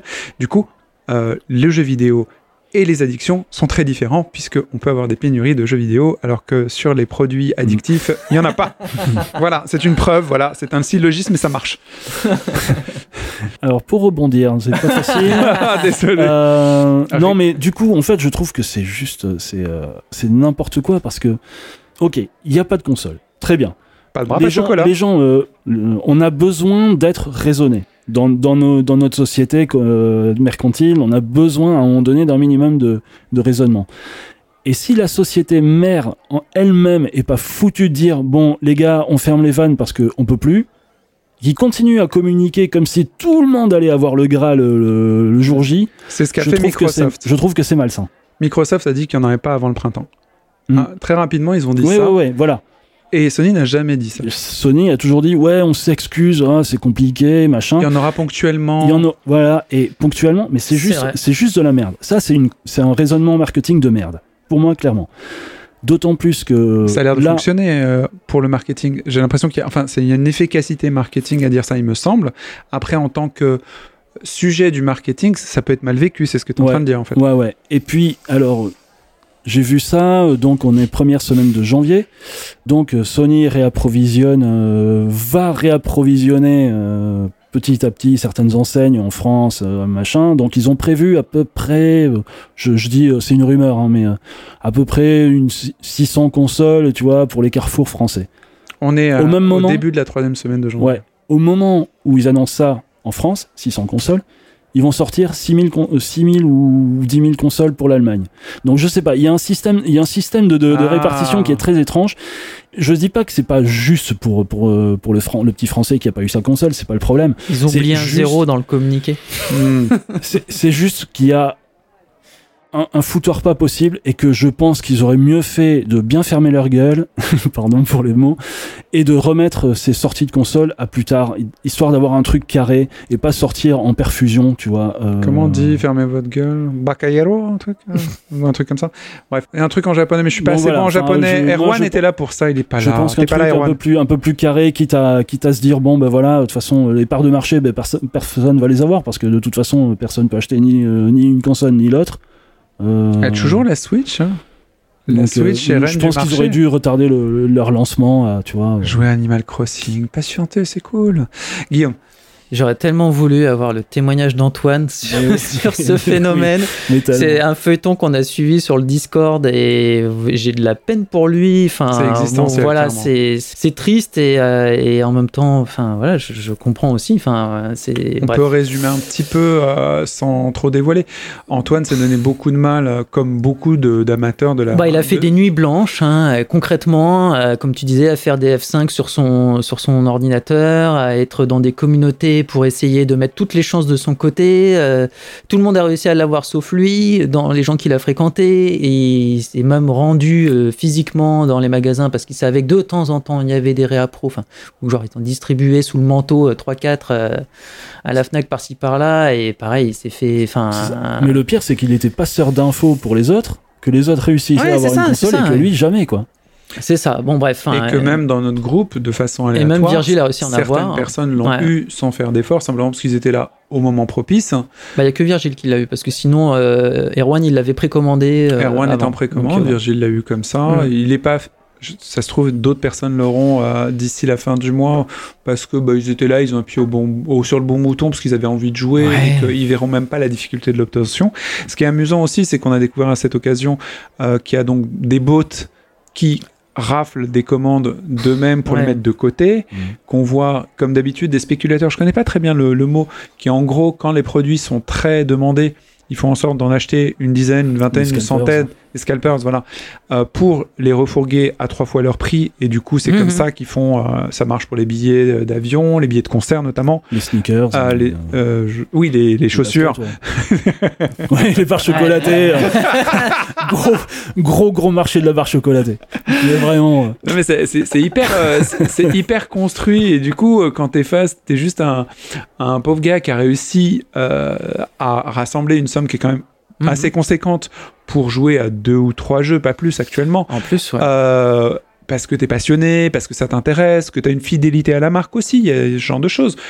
C'est là où je te rejoins, euh, Laurent, c'est que c'est dommage que le constructeur de cette console ne dise pas aux gens qui apprécient ce modèle bah, qu'il n'y en aura pas jusqu'à telle date, calmez-vous, on fait ce qu'il faut, mais à cette date, on vous donne un nouveau rendez-vous, euh, calmez-vous c'est ce qu'a fait, il me semble, Xbox, et mm. que Sony aurait gagné à faire. Et puis, bien entendu, concernant les disparités de, volume entre la France et l'Allemagne, bah, ceux qui consomment le plus en ligne sont visiblement pas les Français, euh, et c'est important de, de nourrir ceux qui vont filer des sous. Ouais. Je pense que tout est calculé parce que l'abandon du marché japonais notamment, c'est parce qu'il y a eu un déplacement et, il est très mal vécu par les Japonais. Ils ont plus, ils ont pas de console et ainsi de suite. Même les studios euh, japonais historiquement, euh, Sony Japan et ainsi de suite, perdent des effectifs parce que justement ils mettent plus l'investissement sur cette partie-là parce qu'ils ont vu qu'il y a eu un shift d'intérêt dans la nature des jeux ailleurs, même si mmh. bien sûr il y a toute la série des Souls et tout ça. Ils vont refaire des jeux japonais par des Américains et abandonner le marché japonais. Et les, fans vont un peu se disperser pour cette marque-là, je pense. Mais c'est important. Guillaume? Sans vouloir faire mon frustré parce que je n'ai pas la console, mais euh, quelque part, c'était même pas mon ambition de l'avoir, euh, de l'acheter, de l'acquérir Day One et tout ça. Donc, euh, je me mets un petit peu à part de ça. Enfin, j'ai l'impression que la hype autour du produit, malgré sa rareté qui est entretenue, enfin, peut-être très maladroitement par Sony et tout ça, mais je, je, sens pas la hype aussi forte des possesseurs de, de, la machine, quoi. Je pense aussi que ça vient du fait qu'au final, il y a très peu de titres exclusifs à la machine et donc du coup ben, actuellement, actuellement ben voilà j'ai l'impression que le soufflet est un petit peu retombé et que euh, on se rend compte que finalement, ben voilà, l'espace disque est limité. Enfin, il y, a des petits trucs qui sortent à gauche, à droite. Tu vois, même les machines, elles sont pas encore arrivées, euh, en tout cas pour la pour la PlayStation, je trouve, au potentiel de, de ce qu'elles nous ont fait croire ou de, ce qu'elles nous ont fait espérer dans, dans, la nouvelle génération. Ouais. Et ça, je trouve que c'est un truc qui aussi peut-être un, un peu un raté euh, quelque part de la part de Sony. La et capacité là... du rêve. Hein. Ouais, voilà. Et c'est là qu'on voit que finalement, euh, presque un des trucs qui était presque le nerf de la guerre euh, au final dans, dans, dans, ces sorties entre Xbox et, et, PlayStation, qui est la rétrocompatibilité.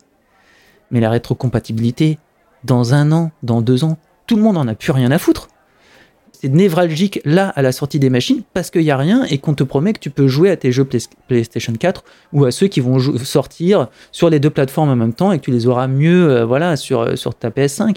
Mais c'est là quand tu te rends compte de ça, tu te dis mais attends mais c'est finalement l'enjeu c'est ça c'est d'avoir de pouvoir jouer à mes jeux PlayStation 4 sur ma PS5 Waouh, tu vois, enfin, c'est là que tu mm. te rends compte, et c'est ce que je dis, franchement, dans un an, on s'en foutra complètement, enfin, ou dans deux ans, ce sera complètement passé euh, à côté, quoi, tu vois. Euh, c'est vrai que, bon, effectivement, on est loin de, des promesses, on va dire, euh, visuels qui nous ont balancé. Mais ça, à la limite, ça, ça s'explique. Hein. Oui, oui, mais ça, J'ai pas vu de promesses, euh, perso. Je, je sais pas ce qu'ils ont promis, euh, que ça charge plus vite et certains jeux vont être jolis, mais c'est quoi comme promis Il y a rien? Bah, euh, bon, enfin, il y avait des, des, démos de, cartes graphiques ou en tout cas, en tout cas, des, des, des images te faisant penser que tu, ça allait te déchirer la, rétine en 4K, etc. Mais ça, bon, bah voilà, ça, ça viendra. C'est sûr que, évidemment, qu'on n'est pas dupe, on sait que ça va progresser dans années. Quoi. En revanche, euh, techniquement, effectivement, elle n'est pas arrivée à maturité techniquement à sa sortie, alors que ça devrait être le cas. Moi, j'en ai ras le bol d'entendre ce prétexte de ouais, mais vous savez, au lancement, il y a toujours des ratés. Enfin, les premières, euh, premières consoles, les premières machines. de, la technologie pure de la console. Je Pourquoi il y a des ratés dedans? Bah, euh, des problèmes de des problèmes de de, de, Moi, j'ai un de, de, de, de, cartes de bugs ou des choses comme ça. enfin, je veux dire. Ouais, mais même dans les capacités, moi j'ai un exemple très concret parce que j'ai acheté il y a un an euh, un, un, écran en me disant voilà je veux qu'il soit prêt pour la PlayStation 5 et qu'il sortira l'année prochaine. Je savais pas si je l'achèterais euh, Day One, tu vois, mais bon, je l'avais quand même prévu. J'étais prêt pour que pour avoir un truc qui marche et notamment il y a une technologie qui m'intéresse beaucoup qui est le VRR, le Variable Refreshing Rate ça veut dire qu'en gros. La fréquence d'écran s'adapte à. Elle s'adapte à ce, à ce, que produit la machine. Donc ça existe déjà sur, les, enfin, sur PC. Donc vous avez le FreeSync ou le G-Sync. Pour éviter les hmm. barres euh, horizontales. Ça évite d'avoir du tearing. Donc tu as des hmm. images coupées en deux quand tu joues. Euh, sur, euh, parce que voilà, les affichages normalement sont en 60 Hz ou 120 ou machin. Et ta console ou ton ordinateur est pas capable de suivre. Elle n'est pas loquée sur les ils 60. sont synchronisés avec ton matériel. Synchro... Ce serait synchronisé. Voilà, c'est ça. À l'heure actuelle, en fait, on a technologie qui fait que ça se synchronise automatiquement, mais du coup, c'est bloqué à 30 ou à 60 ou à machin pour que ce soit bien raccord avec ton écran. Et là, du coup, l'avantage c'est que ça, ça fluctue en fonction. Voilà, ça fluctue en fonction de, bah, de, la demande de la scène et donc du coup euh, qui est affichée donc du coup bah, en fonction des performances brutes quoi de, de, de, ta machine et du coup tu as toutes les capacités et, donc et du coup tu es plus bloqué à 30 images par seconde et l'air de rien. C'est quoi ton problème du coup? Que tu bah, bien bah, si tu veux là euh, contrairement à, Xbox, qui le fait déjà sur la Xbox One X, le VRR fonctionne, je l'ai chez moi, ça marche très bien sur mon écran et je suis très content de l'avoir. Ok, la Xbox diffuse ce signal la Xbox, variable, voilà. mais pas la PlayStation. Et la PlayStation, qui est capable de le faire puisqu'elle a, la, elle a la technologie pour, ça dépend du HDMI 2.1, bref, on est dans des trucs un peu techniques, machin. Pour l'instant, ça ne fonctionne pas et c'est quelque chose qui sera développé dans un, une prochaine mise à jour du Façon firmware. logiciel donc. Exactement, c'est un, un, blocage logiciel tout simplement. Tu vois. Mais moi je trouve ça assez dingue que. que dans la proposition initiale, ça n'y est pas. C'est ça, c'est dingue parce que c'est un véritable. Enfin, alors d'accord, tout le monde n'a pas une télé qui, qui, bah, Tout le monde n'a pas de PS5 donc c'est réseau. Déjà, tout le monde n'a pas de PS5 et tout le monde n'a pas des télés qui, qui, ont cette technologie là, mais c'est un véritable confort euh, vraiment important quoi. Et, et ça coûte pas grand chose à mon avis à développer mais bon, ça c'est un. De toute façon, ils n'ont même pas communiqué dessus, donc euh, c'est résolu. C'est pas ce qu'ils vendent. Ah bah ils ont communiqué sur le fait que ce sera disponible prochainement. D'accord. Voilà. ok, bon, on va refermer le, le chapitre sur la, la, PS5. Perso, je n'en ai pas. Je n'ai pas d'écran euh, comme euh, celui de Guillaume. Je n'ai pas d'écran 4K. J'aime bien ma Switch. J'ai une vieille euh, PlayStation 4 qui, qui vole. Et Ouais. si vous avez. euh, pas 4K, mais t'as quand même un grand écran. J'ai un énorme écran. Ouais. Et, euh, et bien Alors. entendu, on a parlé de la PlayStation. Je pense que si vous avez une Xbox ou si vous n'avez même pas d'Xbox, le Game Pass est une super offre actuellement pour jouer en attendant que tous ces gens trouvent leurs souliers. Vous pourrez avoir des jeux à pas cher parce que finalement, je pense que ça peut profiter un peu à Xbox et ils l'ont bien mérité. On va parler d'un autre jeu qui est assez merveilleux et qui a un lancement tout aussi beaucoup plus amusant que celui de la PlayStation. Et on va essayer de faire court cette fois-ci. Cyberpunk 2000, euh, 77. 2077.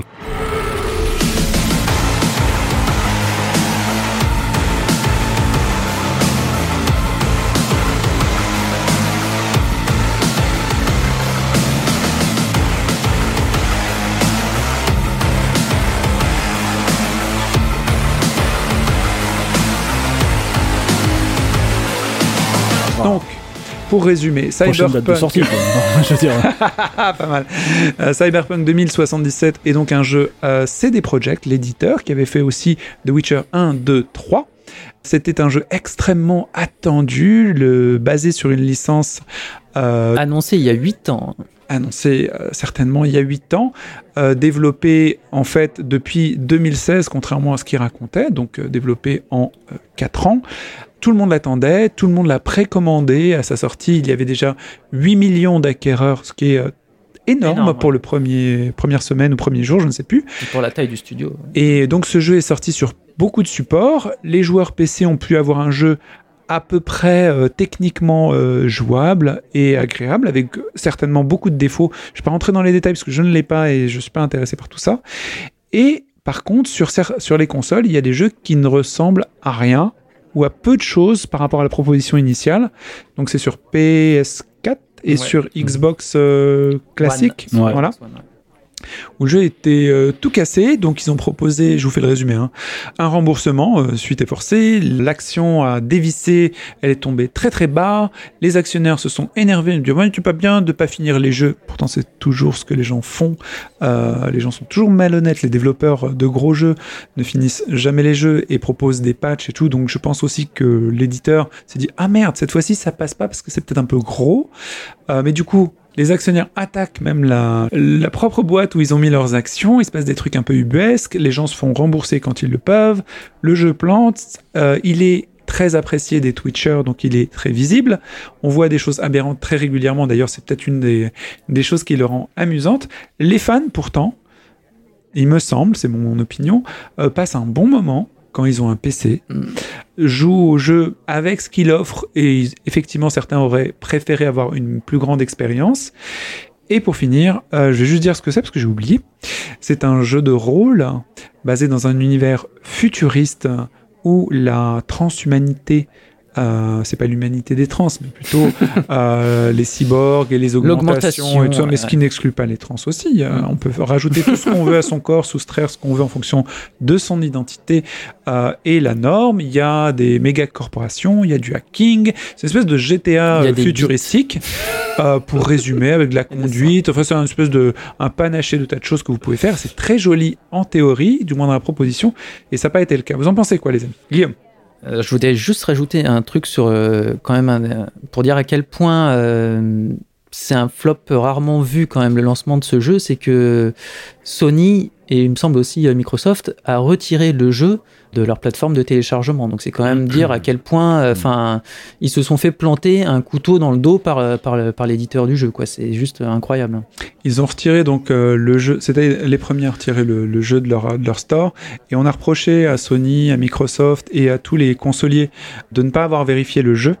Et Ah en oui fait, euh, ils ont un cahier des charges très précis qui est essentiellement ce jeu ne nuit pas à la machine et ne casse pas la machine, ne casse pas le, le truc. le matériel. ne casse pas le matériel et pas est-ce que le jeu est assez fignolé? Est-ce que le, la, Est-ce la- qu'on peut y jouer la qualité et voilà et du coup on leur a fait ce procès là mais en fait leur cahier des charges, il devrait peut-être un peu évoluer. Effectivement, c'est pas celui de, de Nintendo, clairement, devrait évoluer dans ce sens-là. Donc, euh, c'est juste pour dire ça.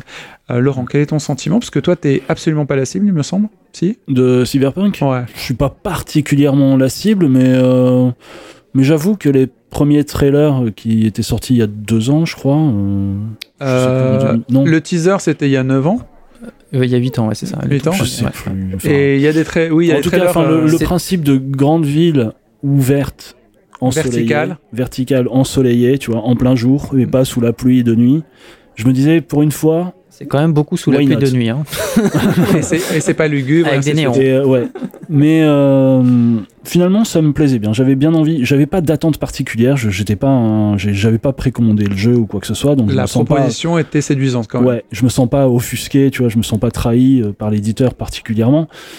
Mais je reconnais que euh, encore une fois, il y a vraiment un problème de communication ou en tout cas, on nous prend vraiment, vraiment pour des imbéciles. euh, Des jambons.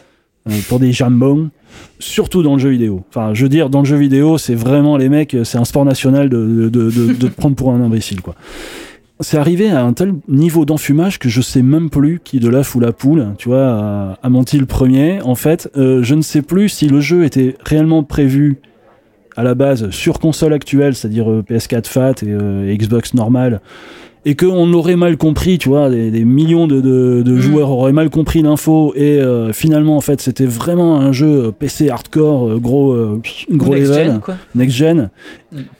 Ils ont annoncé qu'ils tournaient euh, sur les consoles actuelles et, et tout le monde était très surpris euh, aux pr- premières gameplay. bandes annonces, Ouais. euh, exactement, que ça puisse tourner. Par quelle magie Tout le monde était sceptique, Ouais, ouais. un peu comme euh, la première bande annonce de Watch Dogs, euh, qui était très très belle. Et on s'était dit, oula, c'est peut-être un peu comme la bande annonce de Killzone 2, il me semble, où euh, tu voyais des images qui étaient en fait des, euh, une intention, tu vois. Mm. Mais jamais ils mentionnaient, en fait, quand ils montraient leurs images du jeu, même euh, in-game, jamais ils mentionnaient le fait que c'était vraiment PC, euh, tu vois, On PC jamais Race, quoi. dit. Jamais ils l'ont dit. les, enfin, les journalistes devaient certainement poser la question et on leur répondait certainement ouais ouais mais non mais la version actuelle ça sera on se rapprochera au maximum de ça Euh, je pense que c'en est resté à ça qui s'est monté le chou en- le, le plus vite est-ce que c'est les journalistes est-ce que c'est les joueurs je sais pas mais en tout cas On va le savoir parce qu'ils on sont est en des procès. millions de Ils sont en gamers procès. Ils on sont est en des procès. millions de gamers à s'être dit en tout cas sur ça va tourner sur nos consoles à nous jouer, quoi. Ouais. ça sera peut-être encore mieux sur les Mm. versions une version haut de gamme, mais en tout cas sur nos consoles euh, standards euh, de, de 8 ans, ça pourra tourner. En tous les cas, il y a C'est pas cinq du tout cabinets qui attaquent le truc, en plus Mm. euh, de, des actionnaires qui attaquent le CD Projekt. La Pologne, du coup, a saisi la justice d'elle-même en amont en disant que si, dans les six mois, le jeu n'était pas fonctionnel, euh, 10% euh, des bénéfices devraient être versés en amende. Donc ça, c'est un truc qu'on a vu euh, récemment. Mm. Mais de toute façon, six mois, oui, c'est à peu près le délai euh, auquel il aurait dû sortir. Moi, je pensais plutôt pour neuf mois. euh, vu Bah. l'état des trucs, généralement même euh, de Witcher 3 quand il est sorti, le jeu ressemblait à rien. Je suis très étonné en fait que les gens soient offusqués avant que ce jeu sorte. On en parlait dans le Discord, il ne fonctionnera pas, c'est sûr. Je pensais pas que c'était à ce point, j'avoue, là c'est fantastique, mais comme The Witcher, c'est pas un jeu agréable à jouer tellement il y a de bugs, tellement il y a d'aberrations, tellement c'est pas fonctionnel, Guillaume. Il y a quand même des degrés entre, euh, entre cassé et pas cassé. Enfin là, faut voir quand même qu'il est sorti euh, carrément. Le jeu est pas jouable du tout. C'est pas qu'une histoire de bug. Enfin, quand on parle de bug, voilà, il y y a- des échelles, mais là, c'est carrément que le jeu euh, ne, ne fonctionne pas, quoi. Enfin, ou est quasiment injouable, impraticable, au-delà de l'expérience même. Du jeu.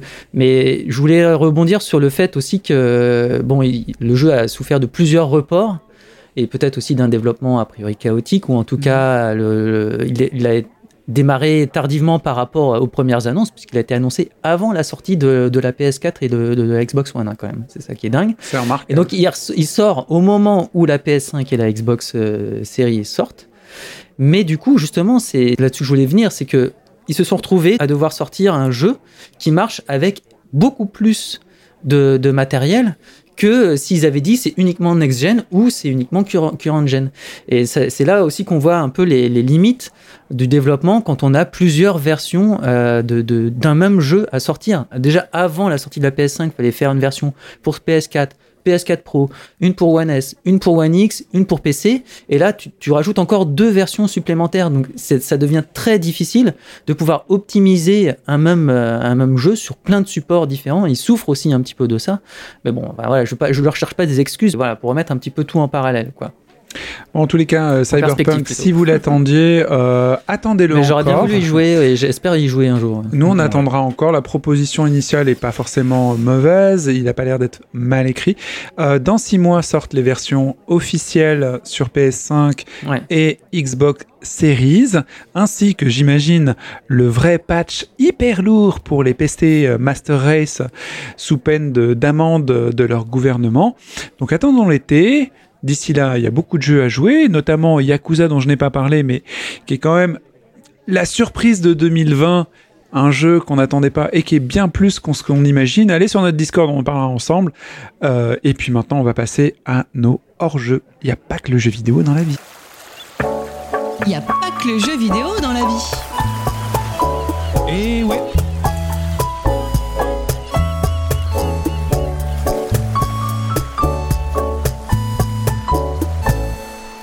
Il n'y a pas que le jeu vidéo dans la vie. Effectivement, euh, bah, de moins en moins de choses euh, sont présentes dans notre vie, mais néanmoins, euh, il y a autre chose que le jeu vidéo. Il y a bien entendu Netflix, mais en dehors de notre meilleure maîtresse ou amant Netflix, comme vous le- l'envisagez, je sais pas si c'est un monsieur ou madame ou autre chose d'ailleurs, il y a d'autres types de loisirs qui nous trigger. Et moi, en dehors du jeu vidéo, c'est une bande dessinée qu'on m'a offert et que j'ai trouvé euh, épatante, qui s'appelle euh, Carbone et Silicium, une BD euh, très très réussie, une BD de SF, donc je vous la recommande. Ça Euh, parle de puces électroniques ben, ça parle d'intelligence artificielle avec un dessin qui est magnifique. C'est un, un très bel ouvrage, hein. c'est un beau livre, les dessins sont magnifiques et c'est une somme, hein. c'est très lourd. Ça parle d'un d'un groupe de scientifiques dans le futur, c'est euh, donc de l'anticipation, qui crée euh, deux intelligences artificielles et qui leur crée des corps et une date limite de vie. Ils s'entendent là-dessus et à partir de là commence euh, l'histoire de Carbone et Silicium histoire qui va diverger. Il va se passer plein de choses, je vous raconte pas tout, mais c'est au travers les âges, un peu comme Days and Days, la série.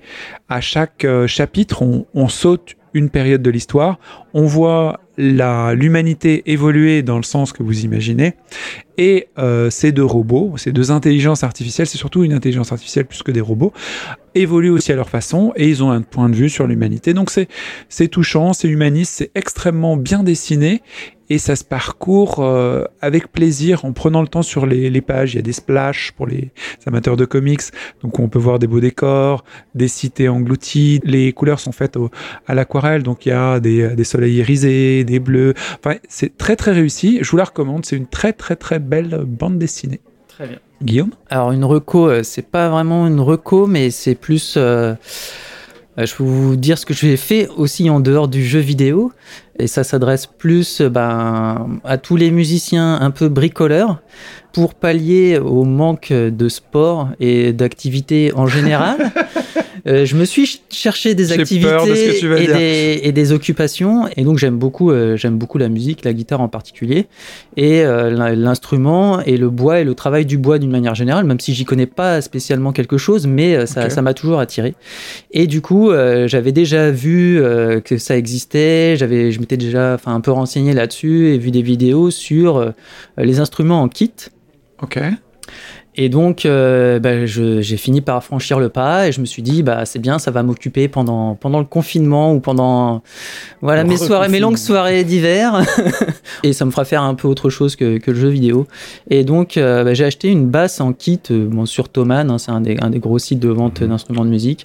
Donc, pour une petite centaine d'euros, euh, vous avez tout le matériel nécessaire pour, enfin, le matériel non, mais la, la base même pour fabriquer votre instrument, le manche, le corps, les micros, l'électronique, tout ça. Ça marche comme quoi Comme Ikea, t'as un plan et t'as les pièces, c'est ça? Alors, t'as pas véritablement un plan, euh, même si, enfin, un ils, technique. ils- ils expliquent quand même. Enfin, t'as quand même, t'as quand même une petite, un petit mode d'emploi. Mais bon, moi, je vous conseille de regarder. euh, Il y a plein, plein, plein de tutos sur YouTube sur euh, comment monter un kit, etc.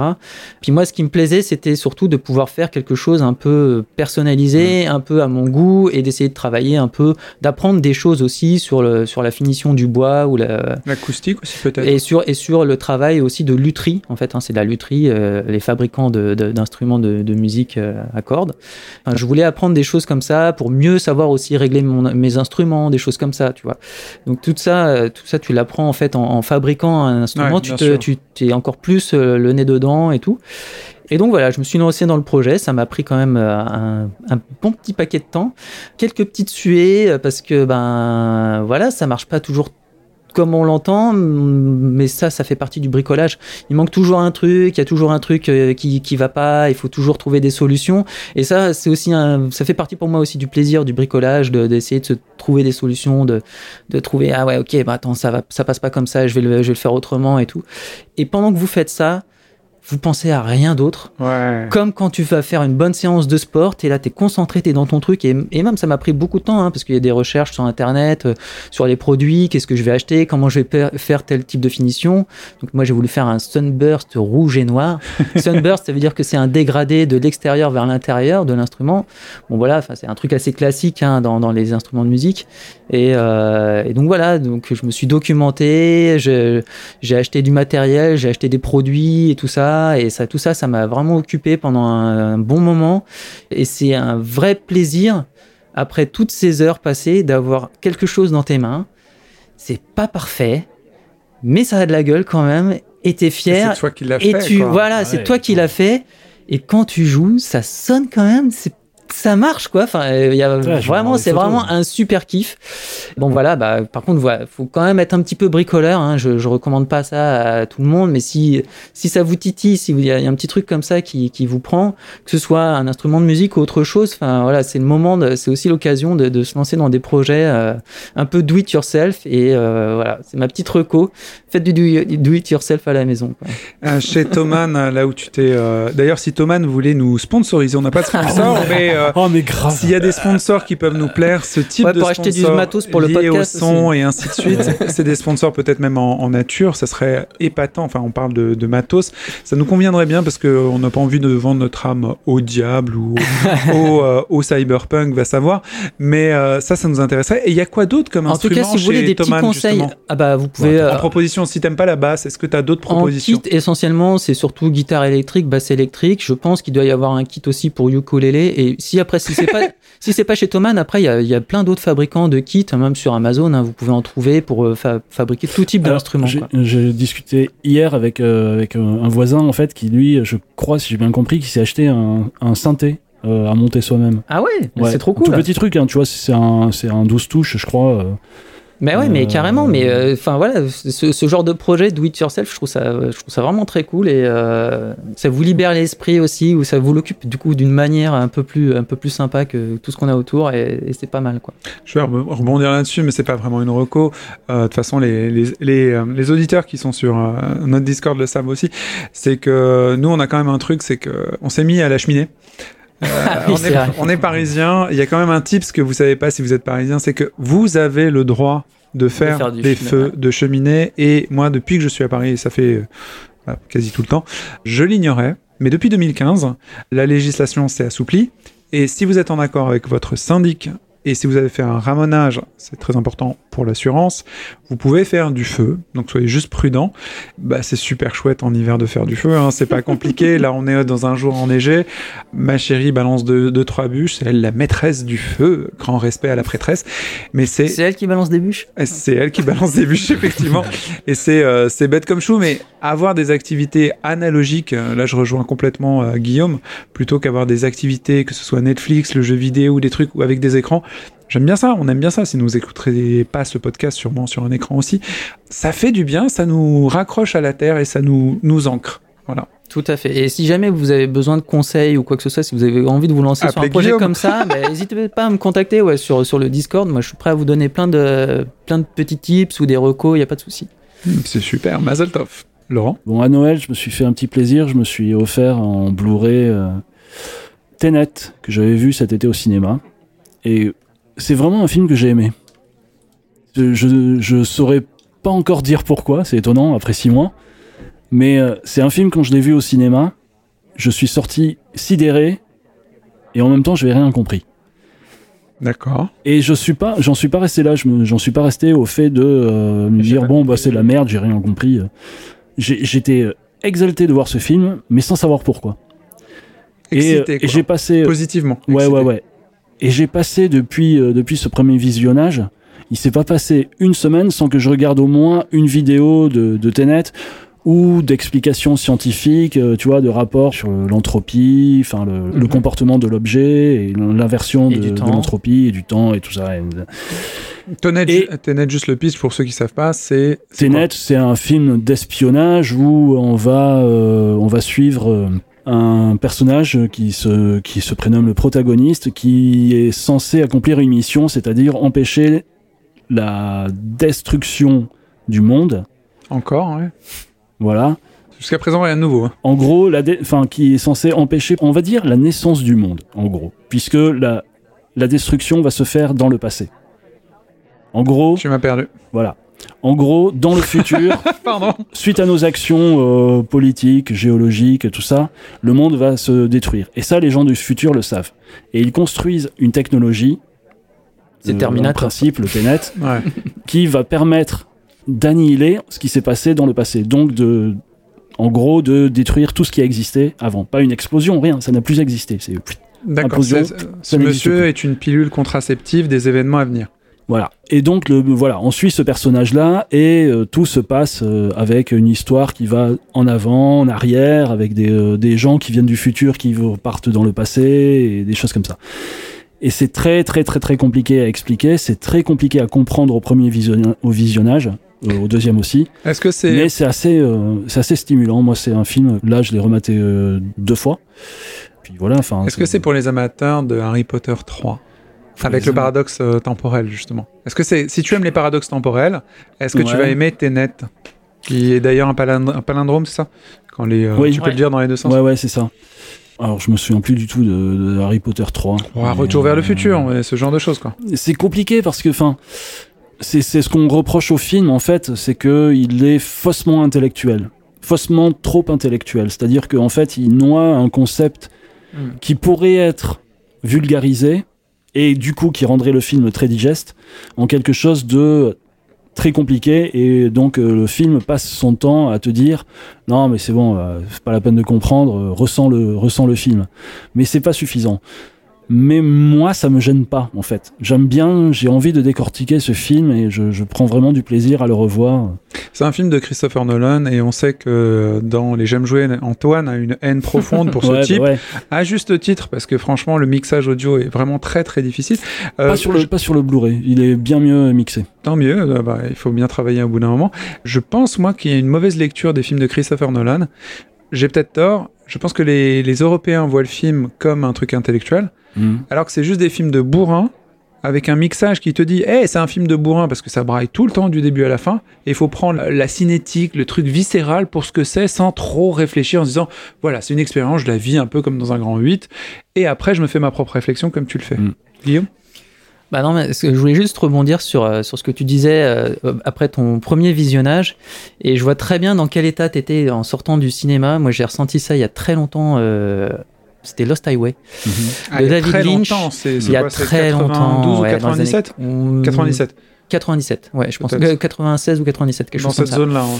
Où je suis sorti de la salle, j'étais le voir avec un, avec un bon pote en plus. Et euh, tous les deux, on sort, de- on sort du, du cinéma et on se dit euh, Putain, j'ai rien compris à ce que j'ai vu, mais c'était génial.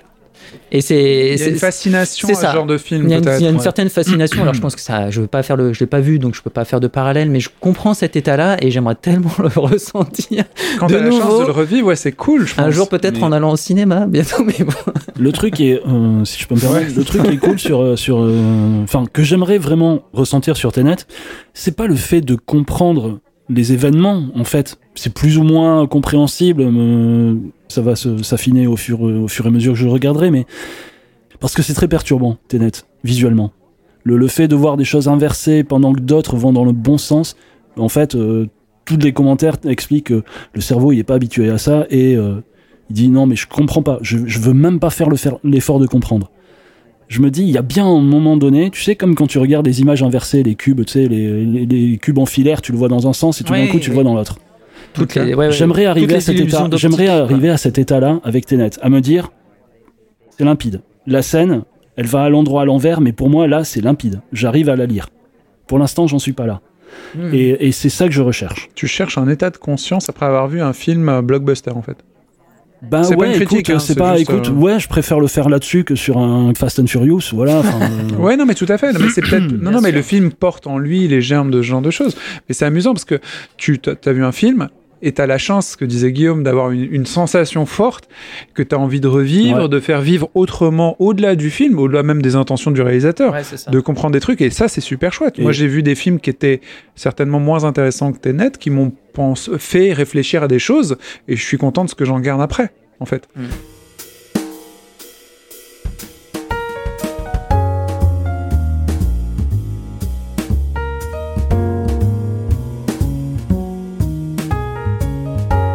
Avant de faire le récap de, nos trois hors-jeux, j'aimerais quand même citer euh, notre communauté et notre Twitch euh, J'aime jouer cast.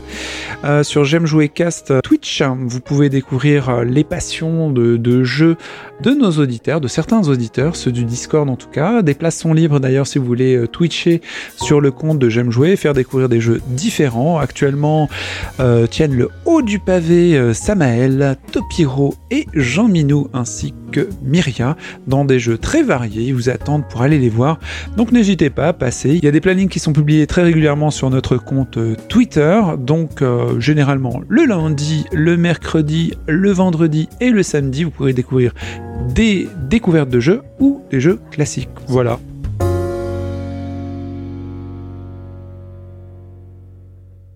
Je récapitule. Tenet pour les amateurs de, de sensations euh, inexplicables, on va dire. Euh, une petite, euh, une grosse bande dessinée euh, Carbone et Silicium que je vous conseille avec euh, grand plaisir. Euh, la lutherie, du moins le début de la lutherie euh, en montant des instruments. Et puis nous, on va vous dire euh, au revoir. Ça sera le mot de la fin de ce podcast. Si vous voulez euh, nous faire découvrir, bah faites-le. Mais si vous voulez pas, c'est pas grave. On vous fait des gros bisous. N'oubliez pas de jouer, de vous faire du bien, de pas vous prendre la tête en regardant les infos parce que euh, parlez jeux vidéo, parlez de vos passions, parlez à vos proches, faites-vous des biens, du- des bisous si possible, avec ou sans masque, faites ça à votre sauce et on se retrouve peut-être bientôt. À bientôt. Salut. Ciao, ciao, ciao. Ciao ciao